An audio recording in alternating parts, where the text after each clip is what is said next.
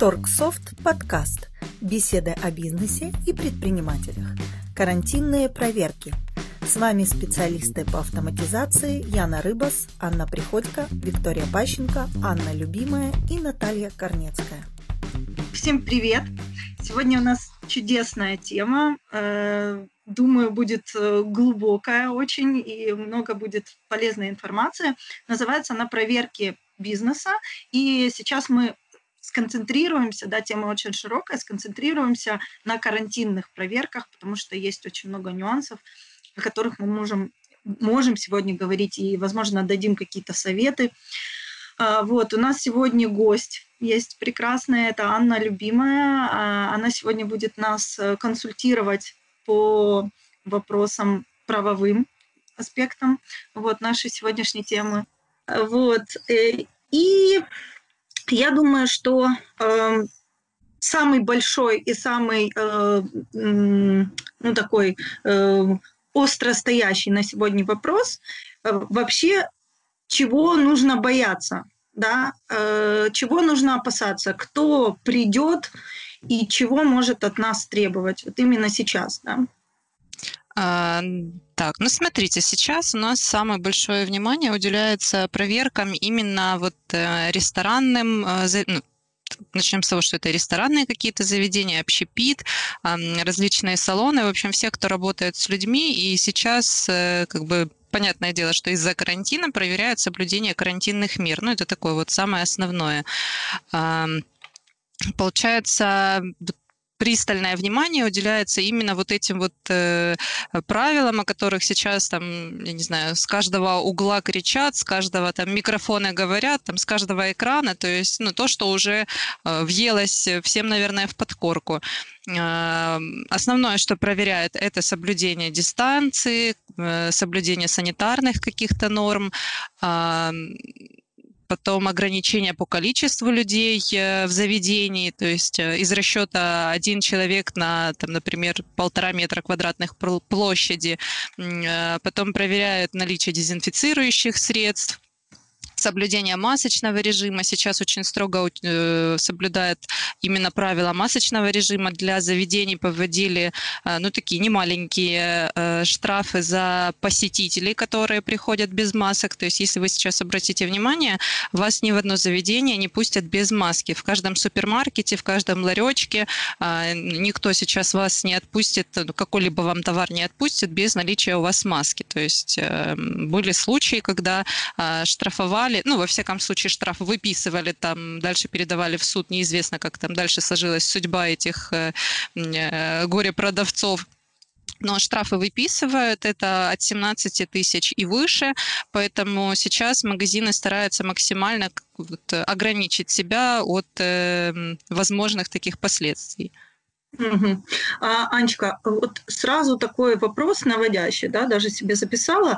А, то есть э, наличие масок и наличие санитарных каких-то, ну, там, санитайзеров, да, э, вот, наличие, там, допустим, энного количества людей, это проверить легко. А вот что касается дистанции, да, вот э, понятно, что там все ритейлеры, да, все магазины э, поклеили эти всякие самоклеечки, да, э, там, держи дистанцию, тут пол полтора метра, ну, мы же понимаем, что практически никто ее, на самом деле, из посетителей особо и не соблюдает. Вообще, насколько это реально и насколько на это действительно обращают внимание? Честно говоря, сказать это сложно, потому что таких проверок, еще каких-то вот резонансных случаев еще не было, чтобы именно за несоблюдение дистанции а, кого-то наказывали. Поэтому мне кажется, ну это так, лично мое мнение, а, что за это вряд ли будут а, штрафовать, как-то наказывать, будут проверять вот именно наличие вот этих наклеечек, а, вот именно штрафы выписывают за отсутствие масок. Угу. Ну вот за то, что там кто-то слишком близко к кому-то стоял, но такого я не слышала, чтобы оштрафовали, например, магазин. Угу. Отлично, спасибо большое ну да, это как бы первое, ну это же нелогично, почему должен э, отвечать э, собственник магазина, если как бы не соблюдают посетители, да, то есть какие-то вещи мы можем, да, вот продавец не будет отпускать товар без маски, да, и все, это решает вопрос. А, ну, как бы дистанцию тут же не проследишь на самом деле. Вот, э, хорошо. Э, давайте проговорим еще следующее. Кто вот прежде всего попадает под эти проверки? По поводу ресторанов мы сказали, да, естественно. Э, что, какие еще виды бизнеса, ну, вот особенно, да, как-то должны блюсти эти все правила? А, смотрите, сейчас, в принципе, в зону риска попадают ну, практически все, кто работает. То есть прийти, в принципе, могут каждому. Но вот самое большое внимание уделяет все-таки э, рынкам. А, получается, там соблюдаются, в принципе, те же правила, а, как и у заведений общественного питания, как и у супермаркетов, то есть э, наличие э, вот этих всех антисептиков, но это уже относится к администрации больше рынка, к продавцам именно, которые стоят там с лоточками, а, к ним больше относится вот наличие масок, потом проверка там температуры на входе, но, честно говоря, на рынке я не видела, чтобы у кого-то проверяли температуру. Вот антисептики, да, на входе в рынок я видела, вот именно именно такое, чтобы кто-то стоял там с термометром бесконтактным. В магазинах, да, да. Да, такого я, честно говоря, не встречала. Даже в магазине я, вот в больших супермаркетах, но я не сталкивалась с таким. Ну, хотя я, конечно, соблюдаю меры карантина и редко выхожу из дома, но тем не менее вот, вот санитары, ну вот таких вот норм, а, соблюдения этих норм я ну, не видела. Ну, возможно, ага. кто-то встречал. Я слышала, что в Сельпо, например, а, у них на входе проверяют э, температуру, выдают посетителям, которые забыли, выдают маски защитные, а, но вот кроме как о Сельпо, честно говоря, я больше ни о ком не слышала. А, ну, это мы немножечко отвлеклись. Вот. Эм, Еще, кроме рынков, попадают под пристальное внимание э, торгово-развлекательные центры. Сейчас туда люди много, большой поток людей пошел, поэтому вот э, они тоже под таким под вниманием большим. Ну, кафе и рестораны, как мы говорили, образовательные заведения, то есть сейчас вот эти вот э, садики пооткрывали, ну, школам пока это не актуально, а вот садики, какие-то частные садики, государственные, у них тоже очень сильно поусиливали все вот эти карантинные меры, и, и вот э, их э, могут проверить. А, кто еще? Спортивные заведения, различные фитнес-клубы, а, там те, которые организовывают э, какие-то игры на улице, ну, заведения же различные есть, э, да, да. еще ночные клубы, то есть, ну, в принципе, любые там магазины, ну и в целом все, кто работает с посетителями, то есть вам ну, нужно подготовиться. А, как бы, по идее, уже готовы все давно, потому что карантин у нас уже введен ну, который, какой у нас там уже третий, наверное, месяц идет, если или четвертый. Вот. Я думаю, за это время уже все закупились антисептиками, масками и прочим. Но, тем не менее, как бы все, кто сейчас работает, все, кто сейчас открыт, э, ну, есть вероятность, что вас могут прийти проверить. Но в основном все равно э, самое большое внимание э, проверяющие уделяют именно э, заведениям, которые, ну, где собирается массовое количество людей. То есть, Хорошо. если вы понимаете, что у вас много посетителей, то, скорее всего, вы под, будете под прицелом. Спасибо большое, Вик. Да, у меня возник такой вопрос. Вот э, ну, те, кто не часто сталкивается с проверками или вовсе с ними не сталкивался, вот э, вопрос к Ане, как их отличить? То есть кто сейчас может прийти, а у кого э, сейчас э, мораторий Э, то есть с 18 марта ввели мораторий на проверки, э, начисление и уплаты единого взноса. То есть как отличить этих проверяющих, э, как они должны там представиться, я не знаю. Вот. Угу. То есть, если к тебе приходят и говорят, мол, давай показывай документы на ведение бизнеса и так далее, и так далее, это, то может ли предприниматель не допустить этих людей ввиду моратория? Ну, вот в таком плане. Я поняла. Смотрите, сейчас мораторий наложен на проверки, которые э, плановые. А, есть план график проверок, который публикуется на официальных э, сайтах, например, там налоговая, либо гоструда. Ну, в общем, все, кто вот все государственные органы, которые вообще могут проводить какие-либо проверки, они составляют свои графики проведения, и любое там физическое лицо, предприниматель, либо юридическое лицо могут проверить э, наличие себя в таких списках. То есть это базы открытые, они обновляются там иногда раз в год, иногда раз в полгода, иногда ежемесячно. То есть ну, разные органы, там у них свои процедуры э, включения в этот э, график проверок. Вот. Э, вот эти вот проверки, о которых вы знаете заранее. Сейчас на них наложен мораторий, то есть никто не проверяет. Но могут прийти, например, а, по факту выявления какого-либо нарушения. Если кто-то на вас пожаловался, например, какой-то посетитель там позвонил и сказал, что вот в этом заведении а, нарушают карантинные меры, тогда к вам могут заявиться проверяющие. Но а, просто так э, какой-либо там человек с улицы не может прийти и сказать, извините, я с налоговой, давайте я вас проверю. А, то есть у него должен быть, эм, если это получается не, ну, какая-либо внеплановая проверка, а, у него должно быть эм, направление на эту проверку. А, давайте, наверное, по пунктам я вам так пройдусь, чтобы да. Э, более структурированную информацию получить. Получается, когда приходит к вам человек, он вам а, должен показать направление на проверку. А, получается, в этом направлении должно быть указана дата выдачи направления, наименование органа, который вас проверяет. Перед тем, как э, кого-либо направить, э, ну, какого-либо инспектора, например, там, если налоговая вас проверяет, она отправляет своего инспектора к вам. Она издает приказ о том, что такой-то сотрудник пойдет э, проверять э, такое-то ФЛП, например. Вот. Э, получается, в направлении, которое этот сотрудник вам показывает, должны быть указаны реквизиты приказа о проведении вот этой вот проверки. То есть э, вы там увидите, что вот на основании такого-то приказа, вот от такого-то числа вот назначена эта проверка.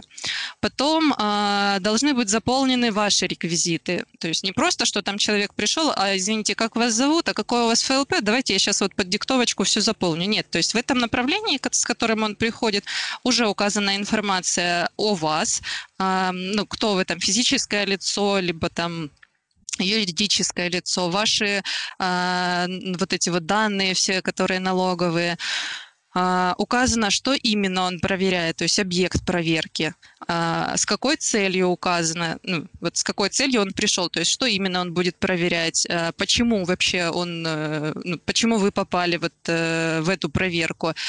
Потом указывается вид проверки, там, например, ну, если он приходит по факту, то это фактическая проверка, ну, как бы если там она была запланирована, то это будет плановая, ну, как бы сейчас такое не придут. Потом основания проверки, то есть на основании чего они вообще вас решили проверить. А, дата начала проверки, ну, там, например, сегодняшнее число, и ее продолжительность, ну, например, там один день, либо там 10 дней, ну, такого плана. А, также будет указана должность вот этого лица, служащего, который к вам пришел на проверку. И обязательно нужно смотреть а, есть ли подпись руководителя контролирующего органа на этой ну, для проведения этой проверки? Э, получается подпись и печать вот этого контролирующего органа. Вот. Э, также прикладывается копия приказа, то есть например, налоговая выписала приказ на проверку, вот к этому направлению, с которым пришел инспектор, должна быть еще прикреплена копия приказа о проведении такой проверки. И копия служебного удостоверения вот этого лица, которое к вам пришло с проверкой. А, получается, если, например, один из пунктов не заполнен, либо у вас есть какие-то сомнения вообще, ну, как бы там, я не знаю, может, там это от руки написано, это направление, то вы можете всегда позвонить в налоговую, уточнить, действительно ли к вам направлялся такой инспектор с такой проверкой, а можете вообще отказать ему в, ну, там, в доступе к вашему заведению ну, вообще сказать, что извините, но как бы вы какой-то сомнительный товарищ. Плюс, э, кроме этого, у вас на предприятии должна быть э, книга учета проверок. Вот в эту книгу вы должны записать все данные а, с удостоверения проверяющего полностью. Ну, там графы, они каждая колонка называется там, например, фамилия, имя, отчество, там, номер э, удостоверения и так далее. То есть вы должны переписать все эти данные и желательно еще сделать э, ксерокопию удостоверения этого проверяющего. Вот. Ну, одно из, например, вот если затрагивать вопрос, э, с какой целью могут ну, приходить проверки, а, то ну, вот по законодательству разрешают, э, ну, может, может быть написано, что проводятся для контроля там, соблюдения требований законодательства. Если вы торгуете, например, подакциз, подакцизными товарами, это там алкоголь, сигареты, пиво, вино, а, тогда могут проверять э, там, на соблюдение подакцизного, ну, порядка торговли подакцизными товарами, там порядка осуществления наличных операций и так далее. То есть, ну, вариантов, почему они могут прийти, в принципе, большое множество. Но, но причину, причину они обязательно должны озвучить. Конечно, они ее и озвучат, и она должна быть зафиксирована в письменном виде именно вот в направлении на проверку. Угу, спасибо, Вик. Да, у меня э, еще возник э, встречный вопрос или совет. Вот как э, ты перечислила такое огромное множество документов, ну, которые довольно сложно запомнить. Что бы ты вот посоветовала предпринимателям, как, может быть, их где-то этот перечень распечатать и повесить перед глазами, чтобы все знали, что надо проверить, если вдруг кто-то приходит. То есть вот на этот случай как подготовиться – подготовить, скорее всего, своих сотрудников. Или сотрудников, да, старшего сотрудника. Я поняла. Смотрите, первое, что я могу вам посоветовать, э, зайдите на сайт Торксофт э, и найдите, э, у нас есть прекрасная серия статей по поводу проверок, их, по-моему, минимум три.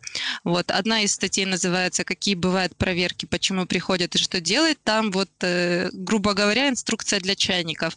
А там расписано вот подробно все, какие документы должны быть, что в них должно быть указано, там, кто имеет право проверять, кто не имеет имеет вообще, что могут проверять, какие бывают проверки, как они отличаются друг от друга. То есть зайдите для начала, почитайте, вот очень подробные у нас статьи есть на эту тему. А, также можете распечатать себе для удобства, потому что ну, в голове хранить такую информацию, мне кажется, никто не сможет постоянно, и так, чтобы ничего не перепутать. А, вы можете, да, эту информацию распечатать и где-то у себя а, ну, хранить не знаю, там, том месте, где вам будет удобно, где вы сможете Под получить рукой. быстрый доступ это, к этой информации, да.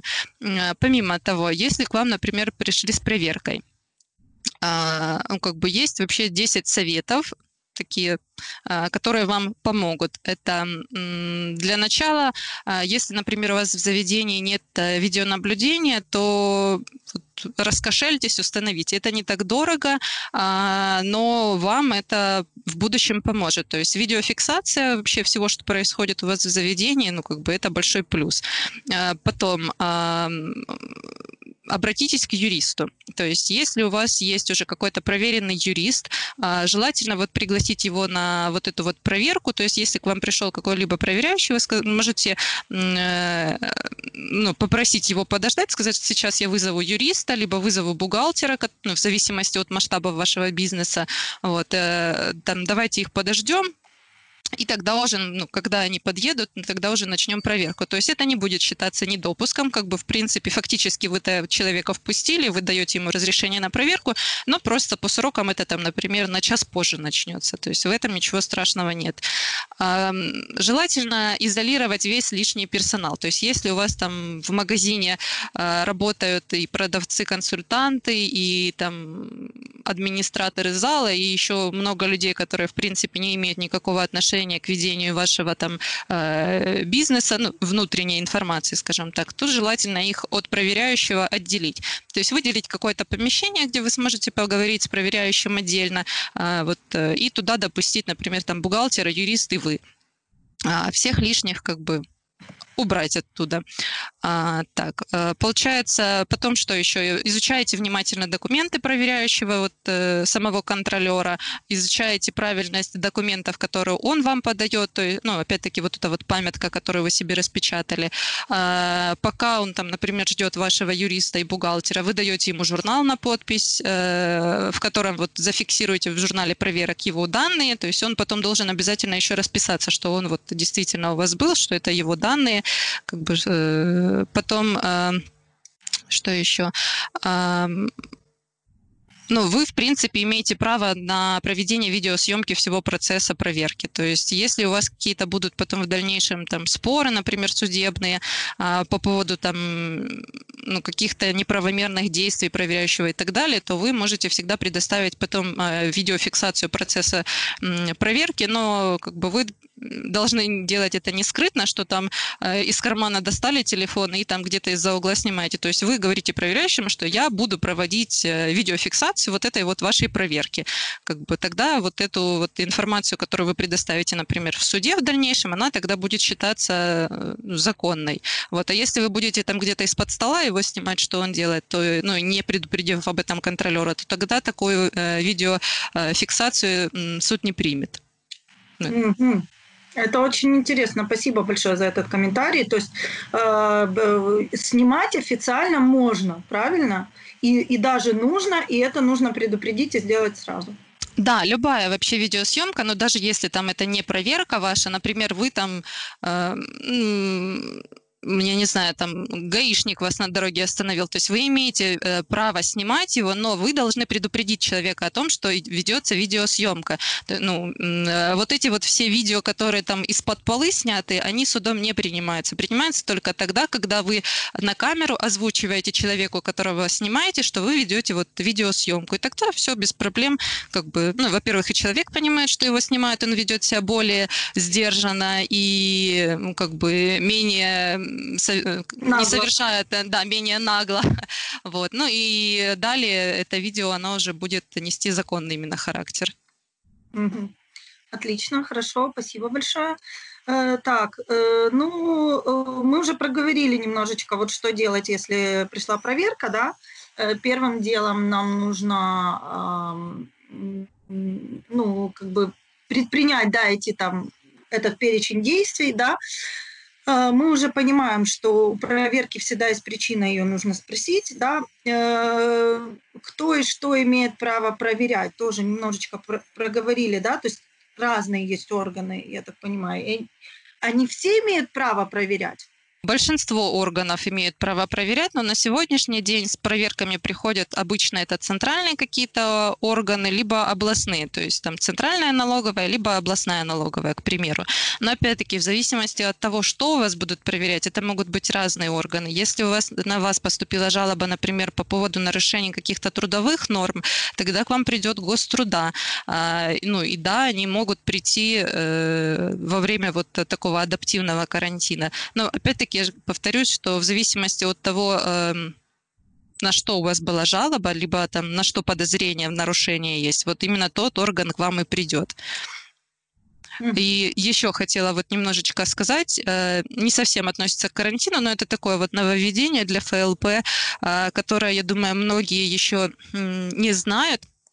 Э, сейчас в случае проведения проверки, вот если, например, к вам налоговая пришла проверить там, законность ваших там каких-либо э, продаж ну, такого плана, то сейчас э, ФЛП должны будут с 1 августа вести э, так называемый товарный учет. То есть, если вы в магазине торгуете, например, э, там, принтерами, сканерами, какими-либо там принтерами этикеток и так далее, то у вас в месте торговли, то есть не где-то в офисе, там, не где-то у предпринимателя дома, а именно в том месте, вот в магазине, где э, предприниматель торгует вот этой техникой, э, должны быть документы, подтверждающие э, происхождение товара. То есть, например, приходная накладная от поставщика. Вот. Если у вас таких документов не будет, и проверяющий придет, скажет, вот, а что это у вас там за принтер стоит? Вы говорите, ну, я его купил там у у какого-то поставщика. Он говорит, покажите мне документы на вот этот принтер. Вот. Если вы документов этих не покажете, тогда э, вам светит штраф в размере двойной стоимости этого принтера по цене реализации. Угу. Вот, поэтому ну, это такое, как нововведение для ФЛП с 1 августа. Ранее а, вот учет э, приобретенных товаров ввели только ФЛП, которые а, на третьей группе, там, у них 3% был единый налог, и они уплачивали НДС, то сейчас вот с 1 августа это уже коснется ФЛП и второй, ну, со второй по четвертую группу. Вот. Это те, кто торгуют там, сложными бытовыми товарами, медицинскими изделиями, лекарственными препаратами. То есть, э, ну вот все, кто, в принципе, с 1 августа обязаны будут применять РРО, вот они должны будут вести еще и товарный учет. Но это именно вот ФЛП. Поэтому подготовьтесь, собирайте документы. Вот. Если у вас документов не будет, это будет считаться как э, товар, полученный, ну, как подаренный товар предпринимателю. Вот. Ну, поэтому вот налоговая может за это оштрафовать. Ну, это как бы не совсем карантину, но... Возник вопрос такой, а э, насколько реально это может начаться с 1 августа? Ну, я думаю, прям с 1 августа вряд ли они начнут массово проверять, но э, вот если к вам придет какая-либо проверка после 1 августа, то будьте готовы к тому, что вас могут э, проверить э, происхождение ваших товаров, которые вы продаете. Э, вот, и если вот раньше ФЛП не обязаны были вести какой вообще либо учет, ну, то есть они записывались только свои доходы в книгу учетов, и на этом у них все заканчивалось. Ну, грубо да. говоря, вот, то сейчас э, вы должны быть готовы к тому, что у вас теперь могут еще и проверить э, ваши вот товары, которые вы продаете. Ну, не обязательно, что там именно 1 августа всех ФЛП массово начнут проверять, но вот э, документы уже пора начинать собирать и хранить. Опасность есть, да, хорошо, спасибо, Вика. То есть я так понимаю, что это защита от э, контрабанды, да, от продажи китайского товара, который покупается там чуть ли не поштучно и возится, э, ну, не, не совсем легальными, да, то есть не оподатковується, не обкладається якимись там податками на, на въезде в страну. Это вот от этого защита? Ну, официальной версии вообще никакой не было, никаких комментариев не было. То есть, ну, просто вот будет с 1 августа применяться РРО, и вот э, как бы, между прочим, вы еще должны вести товарный учет. Почему они это решили сделать, непонятно. А, но, скорее всего, да, это борьба с э, вот контрабандным товаром, либо вот с некачественным товаром, потому что, в принципе, на каждый товар э, должны быть сертификаты качества, там, подтверждение страны происхождения и так далее. Но это если например, вы там из-за границы его покупаете, а, из того же Китая, как бы, ну и понятное дело, что с Китая вам никто никаких там документов не высылает. Ну, да, скорее всего, поэтому. Но опять-таки, я же говорю, какой-то официальной версии от государства, каких-то комментариев, почему они решили это сделать, ну, я не встречала. Угу. Хорошо, спасибо огромное. Так, э, окей. Э, за что? Э, ну, мы немножечко проговорили уже это, но все-таки э, давайте более подробненько. За что могут конкретно оштрафовать? Да, с карантином понятно, мы уже проговорили. Э, ну, там отсутствие там всяких э, этого санитайзера, да, масок, еще что-то, еще что-то. Э, но как выяснилось, да, что могут при, прийти и не, э, не по поводу карантина да, тогда за что у нас есть штрафы? Ой, штрафов много, и вообще я даже не знаю, как-то их э, систематизировать, мне кажется, невозможно, потому что штрафовать могут за все, что угодно. Если учесть еще тот момент, что у наших проверяющих есть еще планы, э, как то называется план надходження до бюджетів, или как-то так.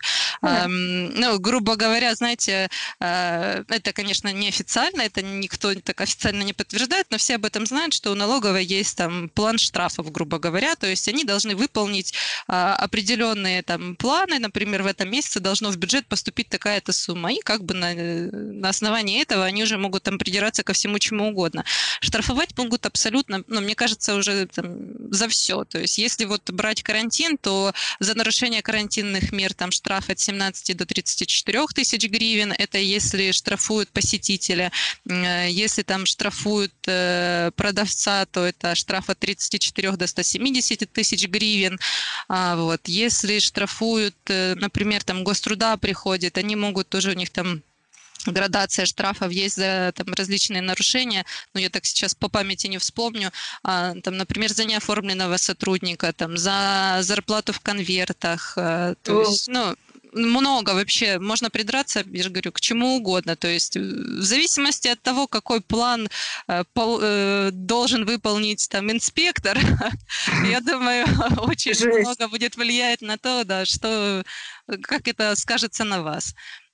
Ну, как бы, я думаю, все слышали вот эти истории, когда приходит проверка, провер... Там, инспектор смотрит. Ну, во-первых, начнем с того, что инспектора такие же люди, как и мы, то есть с ним, ну, чаще всего они вполне адекватные э, личности, как бы не будем на них наговаривать, ну, просто у них работа такая, вот. И... У нас есть свой план, да, продаж, да, свой план. Да, Да, ну и плюс у них есть свои э, руководители. У каждого руководителя есть свой руководитель, как бы, ну это такая цепочка, которая, я не знаю, когда у нас э, выродится, скажем так, вот. Э, поэтому в зависимости от того, что у вас проверяют, кто к вам пришел, вот, ну, могут быть и различные штрафы. И, ну, опять-таки, а придраться могут к чему угодно. То есть э, я знаю ситуацию, а, вот у меня знакомые когда-то вот две женщины, у них, э, ну, на одной из женщин было ФЛП открыто, на вторая работала вот как наемный сотрудник. Они там, не знаю, э, лет пять, наверное, работали, потом к ним пришла проверка. Не помню уже, что проверяли, но инспектор посмотрел и говорит, ну, в целом у вас все нормально, но вы понимаете, что я не могу уйти и не выписать вам хоть за что-нибудь штраф. Ну, давайте я вам вот минимальный там. Ну, они начали там из серии слезно проситься, ну, пожалуйста, не надо, мы тут бедные несчастные, еле концы с концами сводим. Она говорит, ну, хорошо, я вам выпишу там минимальный, вот, ну, за то-то там, там, небольшая сумма, как бы вы его оплатите и все. То есть, ну, и смешно, и грустно. Да, ну да, это, это реально не смешно. Ну, то есть люди поставлены в такие условия, это как-то Эх, ладно, в общем, это, наверное, тема отдельного подкаста, чтобы поплакаться. Вот, э, у нас сегодня все-таки такой лайф, лайфхак подкаст, как этого больше избежать, да, и какие-то советы, которые мы можем дать. Вот, и я думаю, что у нас есть что сказать э, с точки зрения программы, да. Э, скажу сразу, что автоматизация – это хорошо, программа – это хорошо, но наличие программы – это не автоматом безопасности. Все-таки нужно ограничивать доступ сотрудников к информации в этой программе. В частности, продавцов. Э, у продавцов вообще должен быть минимальный контур. Никакого доступа к информациям о закупке, о поставщиках, о поставщиках, финансовых документах, которые не касаются продажи или возврата но при этом у продавца э, должен быть доступ, вот как Аня упомянула, о сертификатах на товар. А, их можно завести в программу, прикрепить к товару, то есть не, не стоит лениться, к товару нужно добавлять копии сертификатов, чтобы можно, чтобы продавец мог легко их предоставить, а не искал, э, ждал хозяина и так далее. А, как настраивается доступ в Турксофт э, к информации? У нас есть так называемая настройка ролей, то есть каждому, каждой роли, каждому сотруднику можно ограничить доступ к любому функционалу на форме и к любым данным. Прежде чем это сделать, нужно для себя, в общем, разделить сотрудников, продавцов на группы и определить круг э, информации, которую а, они должны видеть. Эта информация определяется, исходя из их ежедневных бизнес-процессов, их работы, обязанностей. Для продавцов в основном это что? Количество товара, цена товара, название максимум. То есть он должен э, посмотреть, есть ли товар, видеть список товаров в наличии и знать цену. Остальные опции открываются по мере необходимости, и делать это лучше постепенно, то есть не на всякий случай, а, а вдруг ему когда-то пригодится, а когда уже не первый раз возникла такая необходимость. Ну, в принципе, это вот если кратко, основное я сказала. Угу. Хорошо, спасибо большое. А, ну, мы, я думаю, еще вернемся а, к программе и как а, с помощью нее можно повлиять на какие-то вещи, да, но э, я скажу, что э, у меня вот, э, ты говорила, Ань, да, и у меня в голове возник, э, возник такой совет, да, что э, чтобы избегать штрафов, нужно прежде всего заранее привести все в порядок. То есть э, э, ну, автоматизация, она на самом деле есть упорядочивание, э, ну вот даже те же роли, да, у кого какие роли, кто может говорить и что может говорить, да, у кого есть доступ к какой информации, там, если у продавца ее нет, у него должны быть конкретные инструкции, что делать, если с него спрашивают, там, не рассказывать неизвестно что и неизвестно о чем, да, это все-таки определенный порядок действий, это определенный инструктаж должен быть и максимально подготовленная заранее систематизированная информация, правильно? Ань?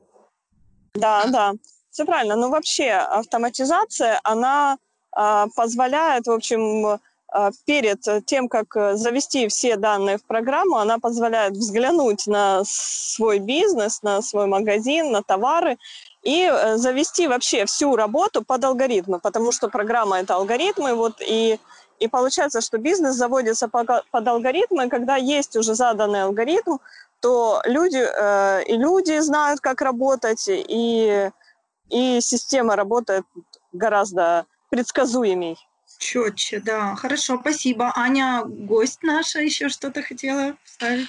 А, да, по поводу вот сотрудников вы сейчас заговорили, мне так вспомнилось, проинструктируйте вообще своих продавцов, вот э, все, кто работает, например, в торговых залах у вас, проинструктируйте, что они могут говорить и вообще как себя вести, если там придет проверяющий. То есть э, научите их, ну, грубо говоря, держать язык за зубами. И даже если это не проверяющий, то ваши сотрудники должны четко знать, что они не должны разг... ну, разглашать какую-либо вот внутреннюю информацию. А, например, э, если там к вам кто-то, ну, как бы невзначай придет узнать, если у вас работа, ну, там, э, Э, вакансии, например, да, вы можете сказать, там, да, у нас там мы ищем, например, продавца-консультанта. Но если у вас э, в компании, грубо говоря, там серая зарплата, то есть часть официальная, часть в конвертах, э, расскажите своим сотрудникам, что, ну, если, например, там у них спрашивают по поводу вакансии, то говорите, что по поводу зарплаты я, там, я не владею информацией, свою зарплату я не, ну, как бы разглашать не могу, потому что бывают вот случаи, когда инспектора гоструда, ну, как бы невзначай Э, скажем ну, так, в свободное от работы время, да, оно уходит и иногда так выспрашивает, как бы между прочим. А, а потом, когда узнают, что там, например, э, зарплата фактическая отличается от э, официальной, а, могут потом, ну так, как бы невзначай с проверочкой уже прийти. Поэтому научите своих сотрудников вот, ну, держать вот эту информацию а, при себе. То есть неважно, там, знаете вы этого человека, не знаете, вот, ну это как вот нижнее белье. То то есть оно не должно быть никому видно. Угу. Хорошо, спасибо большое. А у меня еще теперь вопрос э, есть к Яне. Вот мы сейчас чисто теоретически рассказываем, да, в общем, о каких-то моментах.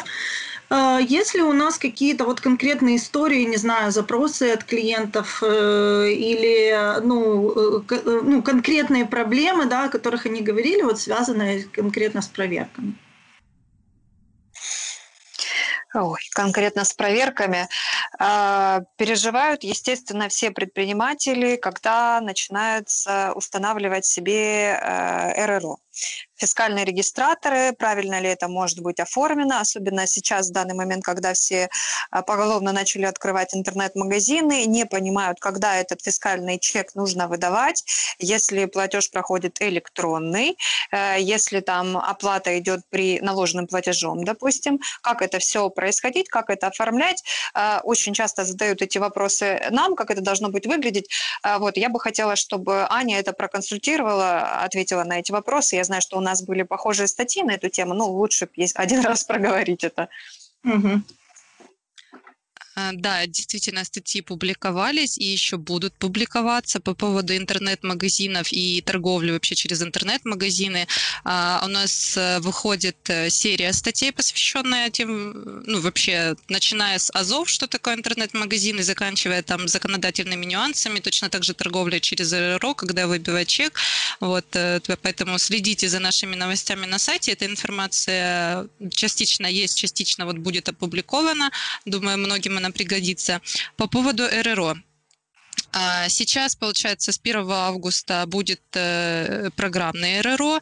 А, программное РРО это ну, отличается от обычного классического тем, что это, ну, как понятно из названия, это программа, которая устанавливается либо на компьютер, либо на смартфон, либо на планшет. Ну, То есть, в принципе, да? да, это приложение. Угу. Вот честно говоря, как оно будет работать, как оно будет выглядеть, какой в нем будет функционал, сейчас сказать сложно, потому что налоговая, э, ну, сама признается, что вот предыдущая, как обычно, предшественники там что-то не доделали, а сейчас вот все будут переделывать. Ну, в общем, на данный момент э, бесплатное РРО, оно, э, я так понимаю, еще не готово. А, также есть э, компании, которые выпускают э, программные РРО, но уже на платной основе. Их, по-моему, 7. Э, вот. Одна из таких крупных компаний – это производители вот, фискальников, которые Datex выпускают. Вот, они занесены в государственный реестр вот этих вот эм, РРО. Вот, они разрабатывают э, свою, получается, э, версию вот этого вот программного РРО. Ну, как бы по цене пока непонятно, сколько это будет стоить, э, но я думаю, это будет вот что-то такое более качественное, чем то, что у нас будет выпущено государством. Ань, можно секундочку остановить? Да. Скажи, пожалуйста, с 1 августа, получается, нашим предпринимателям со второй по четвертую группу необходимо будет выдавать уже фискальный чек, правильно? Э, да, но не всем. Получается, эм, вводится обязательное РРО у нас э, постепенно. То есть с 1 августа обязаны будут принимать, ну, применять РРО э, те, кто торгует вот, сложными э, тов, бытовыми товарами, которые подлежат гарантийному учету. А, также к ним добавляются те, кто торгует медицинскими изделиями и лекарственными препаратами. А, ну, плюс э, те, кто, в принципе, уже до этого применял РРО. Э, по поводу фискальных чеков, с 1 августа действительно обновляется форма фискального чека. Там появляется больше реквизитов реквизитов, там их больше 30, по-моему, даже. даже ну да, что-то около 30 реквизитов всего будет. А, вот. Э, получается, те, кто будут использовать новые РРО с 1 августа, они уже должны будут выдавать фискальный чек э, с новыми реквизитами, а те, кто использует классические РРО ну, старого образца, скажем так, у них есть еще год переходного периода. То есть в течение года вы должны обратиться в сервисный центр, который вот э, вас обслуживает. А, ну, я думаю, что сервисные центры уже этим вопросом занимаются, то есть ну, в течение месяца, скорее всего, они это уже доделают и будут знать, как э, модернизировать уже ваш РРО, который есть. Но у вас есть вот год на то, чтобы перейти на э, новую форму фискального чека.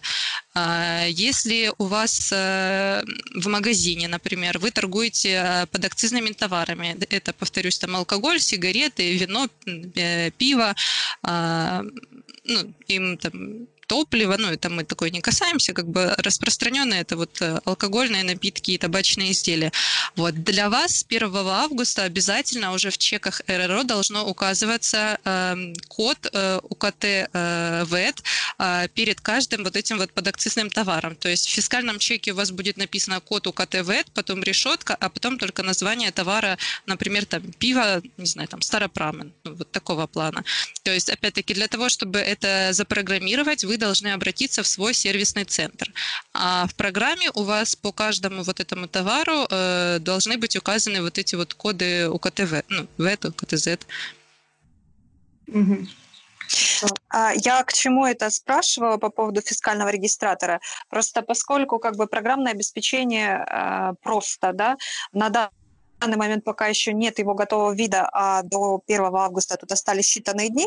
А стоит ли ожидать вот этого программного обеспечения или стоит озаботиться уже прямо сейчас покупкой обычного кассового аппарата? А, ну, честно говоря, лучше все-таки по стариночке обычный кассовый аппарат. Э, я недавно смотрела тоже там, а, ну, читала мнение других э, вот там бухгалтеров, юристов, то есть они а, все ссылаются на то, что ну, с 1 августа вряд ли оно полноценно, вот эта программная РРО заработает, а если к вам там придут с проверкой, ну, во-первых, начнем с того, что у налоговой еще даже не настроен сервер, куда будет подаваться эта информация из РРО вот этих вот программных, поэтому ну, не знаю, честно, как они будут работать, поэтому лучше все-таки купить обычный э, РРО классический, тем более у него срок эксплуатации 7 лет, эм, ну, у него на данный момент плюсов, во всяком случае, известных всем больше, чем у программного РРО, а, поэтому, ну, вот, э, лучше пока выбрать вот программный, ну, классический, да. То есть, во-первых, э, вы, если у вас какие-то возникнут вопросы, э, вы сможете найти информацию по вашим вопросам, потому что ну, с классическими РРО уже работают э, давно, а, как бы в Гугле информации, скажем так, много. А, на самые такие распространенные вопросы, думаю, никаких проблем не будет у вас с поиском информации, а вот все-таки с программными РРО еще никто не работал, толком еще никто не понимает, но и даже протестировать их э, не у всех получается. Вот даже мы пробовали, а, подавали заявки на тестирование программного РРО, вот, но уже сколько времени прошло, нам ни ответа, ни привета. Поэтому Понятно. Лучше, лучше пока по классике. Спасибо, да, Вик. Да, у меня такой вопрос. А вот что будет с теми предпринимателями при проверке, кто забыл себе поставить РРО? Ну вот не знал, забыл, провтыкал, я не знаю. А, ну, смотрите, до конца года еще, ну, как бы ничего страшного, скажем так. Ну, это не официальная позиция, так делать нельзя. Вы ай-яй-яй, там пальчиком надо все-таки помахать. Но в целом за неиспользование РРО, то есть если к вам пришла проверка и оказалось, что вы должны были использовать РРО, а вы этого не делали, вам выпишут штраф одну гривну. Если в течение года а, пришла повторная проверка, а вы все так же РРО использовать не начали, то все операции, которые вот с момента первой проверки до вот на второй проверке, все операции, которые у вас а, проходили через этот РРО, а, они сумми... ну, которые должны были, точнее, проходить через РРО, на которые не проходили, они вот суммируются, и вам будет выписан штраф в размере а, всех вот этих вот операций, которые ну, не были, грубо говоря, проведены. То есть 100% от э, всех операций. Например, вы там за год, на, не знаю, там через полгода к вам, к примеру, пришла проверка, а вы за это время там наторговали на 200 тысяч. Вот. Но эти операции вы через РРО не провели. То есть, ну, будьте добры, 200 тысяч заплатить. Поэтому, если к вам пришли, выписали штраф одну гривну, вы заплатили и пошли ставить РРО. Ну, так, так спокойней. Короче говоря, одна попытка есть. Но пока да, но смотрите, с 1 января 2021 года этих штрафов в одну гривну уже не будет. Там а, по-моему, 10% первый или 50%. Вот я, честно, я не помню. Ну, в общем, ну, до 21 да, там существенно штрафы вырастут, поэтому до 21 года, вот до января э, пора пора задуматься, пора начать выбирать РРО, а, вот, поэтому пора ставить. А, могу вот еще рассказать по поводу выбора РРО.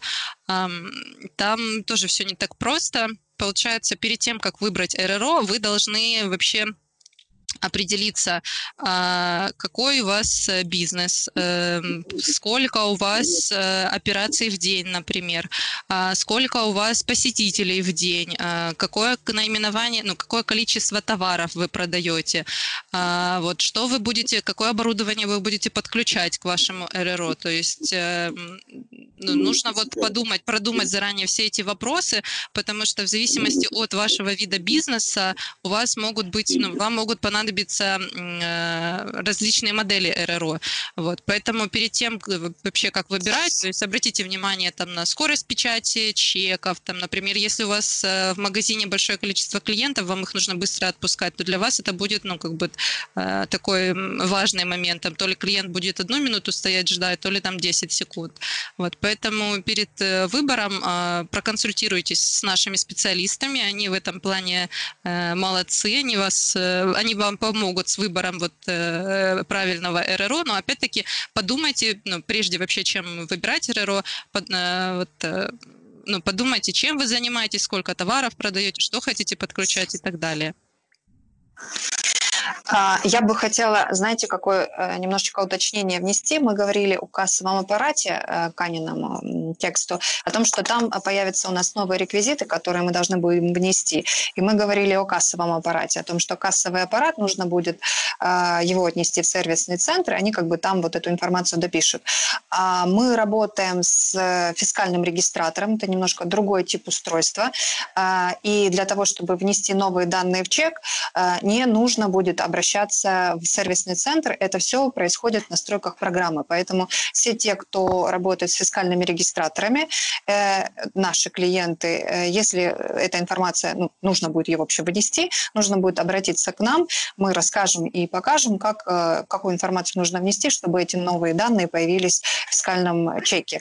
Э, если Аня нам подскажет, мы, возможно, мы в подкасте в в режиме разговора можем эту информацию э, рассказать. Ну, э, я думаю, что сейчас в подкасте смысла озвучивать, э, как это сделать в программе, не, нет, потому что это нужно видеть, программу.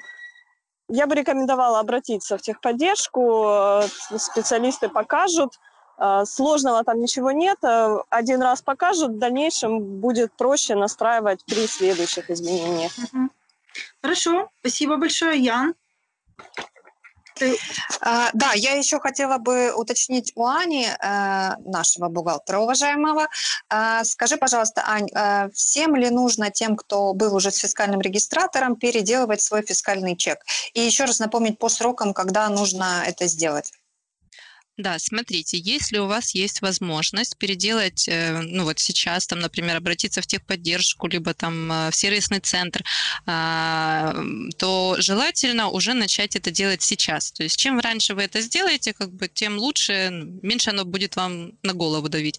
Вот. А Для тех, кто только будет покупать РРО и устанавливать их там с 1 августа 2020 года, а, эти люди уже будут обязаны выдавать сразу новый э, образец фискального чека. Те, кто ну, вот сейчас пользуется РРО, там давно его уже покупал, у кого сейчас э, ну, э, РРО выдает старый образец чека, вам нужно до 1 августа 2021 года а, обратиться либо вот в техподдержку Турксофт, либо в ваш сервисный центр, который обслуживает ваше РРО, а, либо как-то самостоятельно это сделать. В общем, вам нужно в течение года а, поменять вот э, ваш э, фискальный чек на, ну, добавить туда новые реквизиты. А, Если вы торгуете подакцизными товарами, тогда вам нужно будет э, уже с 1 августа, независимо от того, ста- старый у вас РРО будет или новый, вам нужно уже с 1 августа 2020 года добавить вот новый реквизит УКТ ВЭТ. Ну, как это сделать, опять-таки, либо в техподдержку обратитесь, э, Турксофт, а, вот, я знаю, что уже программа к этому готова, поэтому вот с 1 августа вы уже можете спокойно обращаться, и у вас все будет э, в порядке. Вот, либо же обращайтесь в ваш сервисный центр, ну, который обслуживает ваше РРО. Да, я хотела добавить, что поле для введения вот этого кода ОКТВ, оно в программе существует уже несколько лет, и многие его заполняли. То есть э, этот переход для некоторых будет безболезненный, для остальных это э, нужно всю номенклатуру товара, ну, необходимую заполнить в карточке товара. Карточка товара знакома каждому предпринимателю. Что касается остальных полей, то э, эти данные уже могли вестись тоже в программе.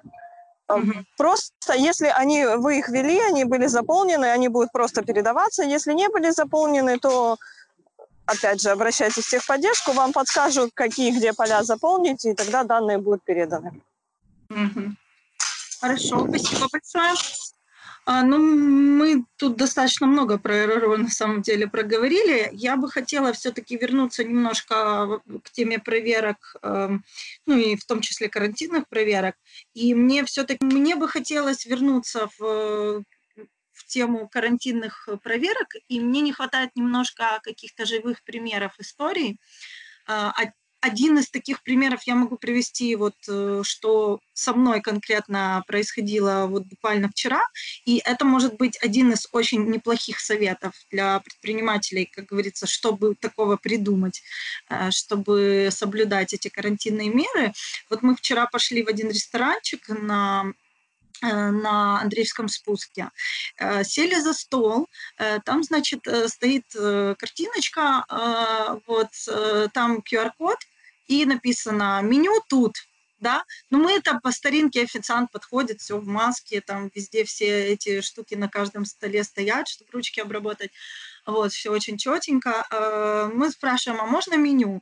Он говорит, а у нас нету сейчас меню, оно все находится вот здесь. Берете, сканируете, причем очень хорошо человек подготовлен явно. Ну, то есть я, например, чайник, у меня не установлена эта программа с QR-кодом, да, я такая сразу а, растеряна.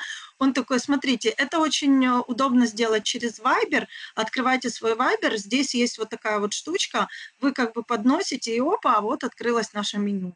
Ну, к сожалению, вот сейчас карантин, извините, пожалуйста, но вот э, мы не можем пока вот ну, такое. И мы вот сидели с моей кумой, она говорит, ты знаешь, может быть и хорошо, говорит, вот у меня прям, э, ну, она такая ярая приверженец как бы этих санитарных норм, и она говорит, э, у меня, честно говоря, я попросила меню, да, но у меня какой-то священный ужас проснулся, что это меню до меня трогало там сотни человек.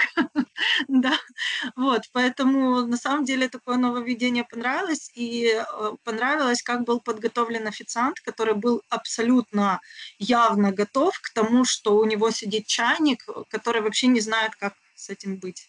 Да, да. Кстати, по поводу вот этих меню с QR-кодом, сейчас я заметила, очень многие заведения начали его вводить. Вот в Харькове тоже я не знаю, каждая третья начала его вводить. Что очень удобно, сейчас начали вот пользователи обычные делиться вот этим меню друг между другом. То есть это даже может быть как немножечко плюс для вашего бизнеса, ну, реклама. даже без, да, реклама, там, ну, не имея отношения никакого к карантина. То есть сейчас многие, например, пошли там в кафе где-то посидели, сфотографировали этот QR-код и у себя там в Инстаграме выставили его на страничке вместе с фотографиями, где они отдыхали. И каждый уже посетитель следующий, который видит там, например, фотографии, там, я не знаю, девочка какая-то посмотрела подружки на фотографию, увидела, что там есть этот QR-код, то есть посетитель уже заранее может посмотреть и понимать, э, на, как бы, на какие цены ориентироваться вообще, что предлагает заведение. То есть это очень удобно. Спасибо. Э, э, ну вот мне бы хотелось таких еще примеров, если у кого-то есть, да, вот конкретные лайфхаки, которые можно посоветовать, да, вот ну, мне кажется, что это даже проверку могло бы очень впечатлить, да, кто-то там настучал, допустим, на это заведение, потому что оно ему там поперек горла какой-то, а тут э, пришли и такие, ух ты, у них, да, они даже меню не выдают, да, настолько они все соблюдают, да, да. Ну, банальный, наверное, лайфхак, но все же это держать маски для посетителей, потому что я уже не раз сталкивалась с тем, что я забывала маску, на этот, дома, там, в сумке, либо она у меня упала, вымазалась, и мне нужно зайти в магазин. Естественно, я туда зайти не могу. И если рядом магазин, на котором написана вывеска «Мы выдадим маску», то это будет плюс. То есть э, тот, кто уже не надеялся попасть в магазин, к вам зайдет. Отлично, хорошо, спасибо большое. И, кстати говоря, тут вот э, не могу не спросить, мы забыли одну такую маленькую деталь, вот э, это Каня к гостю нашему, э, э, ну, как бы где вот эта грань, э, как кого штрафовать, да, собственника или посетителя, э, за что штрафуют посетителя, конкретно он, да, э, должен там оплачивать этот штраф, и где должен собственник э, заведения оплачивать. Ну, то есть мне, например, это непонятно абсолютно чья ответственность я так понимаю, что ответственность, э, не, сказать, чтобы делится, но достанется каждому, скажем так. То есть если э, посетитель пришел в заведение, и при этом он не одел маску, а там, например, проверяющие, либо кто-то вызвал полицию, то полиция выпишет э, штраф и посетителю, и магазину. Просто будет раз, разница в размере штрафа. Посетителю это от 17 до 34 тысяч выпишут, а заведению за то, что они пустили и обслуживают этого посетителя, от 34, и там до бесконечности, можно сказать, да. Но смотрите, еще в чем интерес. Э, выписать-то штраф выпишут, но не факт, что вам его еще придется платить. То есть э, все вот эти протоколы э, с нарушениями, там это с админ штрафами, они передаются далее в суд. И уже суд решает, вам нужно этот штраф оплачивать или нет. Вот чтобы не соврать, по-моему, еще никто их не платил, потому что вот как только ввели вот эти штрафы за отсутствие масок в общественных местах, полиция начала массово выписывать эти штрафы, но суд э, большинство этих штрафов отклоняет, потому что отсутствует э, состав преступления, а некоторые вот дела они отправляют на дораб... ну, доопрацевание, на доработку. Э, но опять-таки нужно полиции еще доказать, что было именно вот преступление какое-либо Поэтому как бы штрафы есть, но пока что, по-моему, это не очень работает. Угу. Хорошо, спасибо большое за комментарии. Да, это тоже. А, по поводу вот э, советов, э, ну это такой дорогой достаточно совет, но тем не менее он э, будет вам полезен в дальнейшем.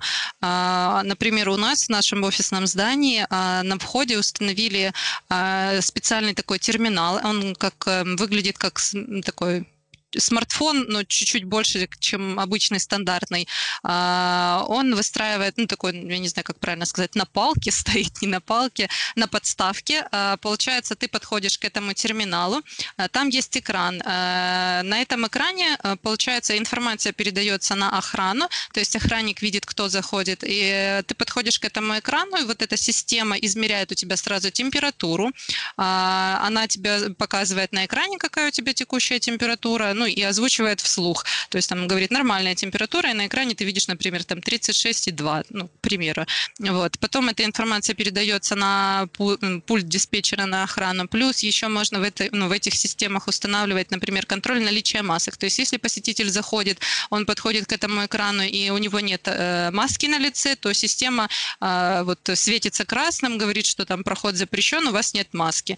То есть, ну, там плюс еще какие-то дополнительные параметры. Там, если, например, у вас вас офисное здание, у вас сотрудники заходят на работу а, и сканируют свои бейджи, то точно так же к этой системе ты подносишь свой бейдж, она считывает его и уже фиксирует, что вот э, сотрудник, э, ну, конкретный сотрудник пришел на работу, она сразу у него замерила температуру, проверила, есть у него маска или нет, то есть это все автоматизировано, а, нет контакта с другим человеком, то есть не нужно отдельного сотрудника там уполномачивать на то, чтобы он стоял с термометром у каждого, проверял, как бы это уже все автоматизировано. Но эта система, конечно, она не 3 копейки стоит, но тем не менее как бы в будущем она у вас останется, и ну, она выполняет несколько функций, то есть достаточно удобно, если у вас там большое количество посетителей, ну, либо там большое количество сотрудников работает. Ну да, тут просто ж еще как бы есть такая тема, никто же не знает, сколько этот карантин может продлиться и сколько будут сохраняться эти посткарантинные, да, какие-то нормы. Если смотреть на, э, на какие-то примеры заграничные, да,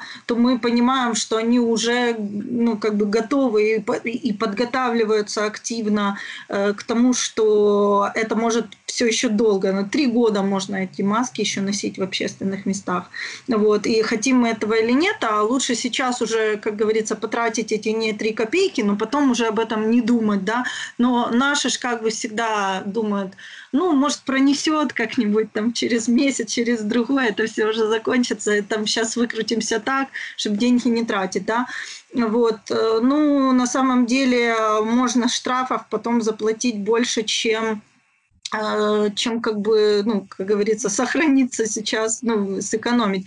Вот, но в связи с этим, опять-таки, у меня вот э, такой вопрос. Насколько ну, вот, все-таки он меня, я уже его подняла, но я его добью до конца. А, ну, я более чем уверена, что стучат очень часто действительно не из-за того, что в заведении что-то не соблюдается, а как раз э, как бы кому-то кость в горле, кто-то конкурент, кто-то, ну, мы знаем, как жестко работает бизнес, и реально э, насколько Э, адекватные эти проверки, да, что они приходят и вот они смотрят, вот даже то же заведение, которое я э, вот приводила в пример, да, так, вот здесь вот Э, все в масках, э, посетители в масках, э, дистанция там, ну, какая-никакая сохраняется, да, там, не знаю, ну, на вид, да, нужное количество людей сидит. Что еще? Меню нету, это восхищает, что молодцы, вот так вот здесь вот санитайзеры стоят, здесь вот эти всякие штучки стоят. Насколько это действительно, ну, адекватно работает с проверками, вот это очень важно, да, вот они зашли, посмотрели, и они такие, эм, Э, ну, не, нормально работает заведение, вот молодцы, типа, что-то на вас наклеп якийсь, да, либо они будут все равно докапываться, вот как ты говорила, Ань, э, чтобы э, оштрафовать хоть за что-то. Ну, это важно, да, это как бы дает нам право, не знаю, не право, возможность решить, нужны ли нам все эти мега дорогие вещи и страхуют, страхуют ли они нас от штрафов. Я думаю, если придет проверка и выявит, что у вас все в порядке, как бы все, все нормы соблюдены, то, скорее всего, она от вас уйдет э, ни с чем, ну, потому что на данный момент каких-либо резонансных таких вот э, случаев еще не было, чтобы куда-то пришли, оштрафовали на там огромную сумму. А, как бы если бы это случилось, я думаю, уже бы во всех э, соцсетях об этом рассказали. То есть, ну, в плане карантинных проверок, вот соблюдения каких-то санитарных норм и так далее, ну, я думаю, они более лояльны, более гибкие. Ну, во всяком случае, я не слышала, чтобы кого-то там жестко оштрафовали, наказали и тому подобное. Угу. Ну, кстати говоря, вот я еще вспомнила, есть у меня один пример, даже в новостях об этом наших писали, это я просто нашла. Да, вот э, высказались, э, Кличко сказал, э, Кличко сказал, что э, э, этим э, заведением э, общественного питания можно работать э, после 23 разрешил. Ну, был такой момент, да, помним.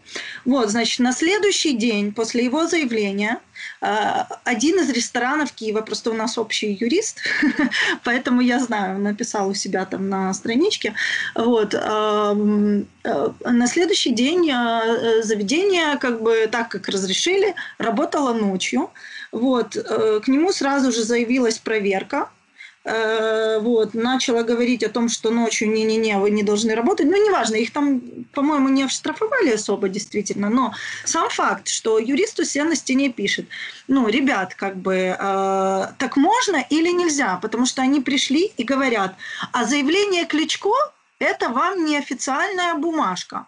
Э, все, что он там себе заявил, как говорится, это не наши проблемы. У нас на бумажке написано «нельзя работать». Ну, как бы и э, все СМИ же разнесли. Поэтому э, все-таки бумажка, правильно я понимаю? Да, знаете, как есть такая фраза «без бумажки ты какашка». Да. Вот это здесь работает сто процентов, потому что, ну, говорить могут все, кто ходит, все, кто угодно и что угодно. А, вопрос в том, закреплено ли это как-то законодательно. То есть, да, я могу сказать, что э, да, все там, карантин закончился, но это же не значит, что это действительно так. То есть, ну, тем более, еще кто говорил, Кличко, извините, конечно, но он тоже такой интересный товарищ. Вот, поэтому а, не стоит верить на слово, там, неважно, мэр города, не мэр города. А если вы вот, э, послушали его обращение и хотите работать, например, там ночью, зайдите сначала на какой-либо сайт государственной администрации, либо там на а, портал вот этот урядовый курьер, то есть какой-либо сайт, который вот государственный, там, где публикуется э, информация, ну, вот выдержки, например, законодательства, сами законодательные акты, там какие-либо протоколы так далее. И проверьте, действительно ли вот закрепили. То есть если он сказал, что можно работать до 10, и вы нашли постановление, например, там по городу Киеву, которое официально разрешает работать до 10, то, пожалуйста, работайте. Если вы такого постановления нет, ну, сказал, послушали, хорошо, молодец, забыли и работаем дальше, как работали. Угу. Хорошо, спасибо большое за комментарий. Да, это тоже важно, э, не доверять, как говорится, словам. И э, мы вот назвали да, несколько ресурсов уже сразу, э, на которых можно ну, действительно эту информацию официально посмотреть. Хорошо, спасибо огромное. Я думаю, что мы, в принципе, по основным каким-то вопросам Э, касающимся э, проверок проговорили. Мы проговорили, что у нас есть э, большое достаточно количество статей на эту тему. Они более подробные, там можно по пунктам э, почитать. Ну, это важно, как бы заходите, читайте. Э, значит, все они находятся у нас в разделе юридическая консультация, если я не ошибаюсь. И как бы там действительно много полезного есть, что почитать и прямо себе распечатать, да. Вот. Э, мы сегодня коснулись немножечко темы информационной безопасности, когда говорили о Торксофте. Э, на самом деле мы хотели сегодня совместить даже эти темы, потому что они смежные, но слишком много информации эм, как бы по поводу э, действительно проверок. Поэтому мы эту тему озвучим отдельно и подробно в следующий раз. Вот. Сегодня я бы хотела спросить, может быть, есть у кого-то что-то добавить, вот э, прям без конкретного вопроса, может быть, вот кто-то какой-то есть комментарий, который, возможно, подытоживал бы или э, чего-то нам не хватает. Вика?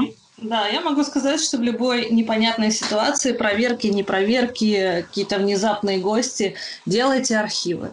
Сохраняйте базу данных на независимый носитель, где э, доступ к ней будет, к этому архиву только у вас. Что бы ни произошло, кто бы там вам не перекрывал кислород с проверками или э, не мешал работе бизнеса, с архивом вы всегда можете продолжить работу с той э, точки, когда этот архив был сделан. Не пренебрегайте этим инструментом, делайте их э, в идеале, конечно, ежедневно. Труксофт есть э, уйма э, инструментов для архивирования и автоматического архивирования на диск, и в облако, и ручное архивирование. То есть все что угодно, лишь бы ваши данные были в сохранности. Ведь это, наверное, самое главное – сохранить базу данных, все те усилия, которые вы в нее вложили э, это время, которое туда вложено, это аналитика, которая там собрана. Поэтому вот это мой такой завершающий совет этого замечательного подкаста, который сегодня получился. Я прям получила море удовольствия. Аня, спасибо огромное. Да. Это один из, один из лучших выпусков. Круто. Ой, ну вы мне льстите. Нет, нет, это действительно так. Очень много сегодня такой информации прикладной, действительно, которую нигде не найдешь же.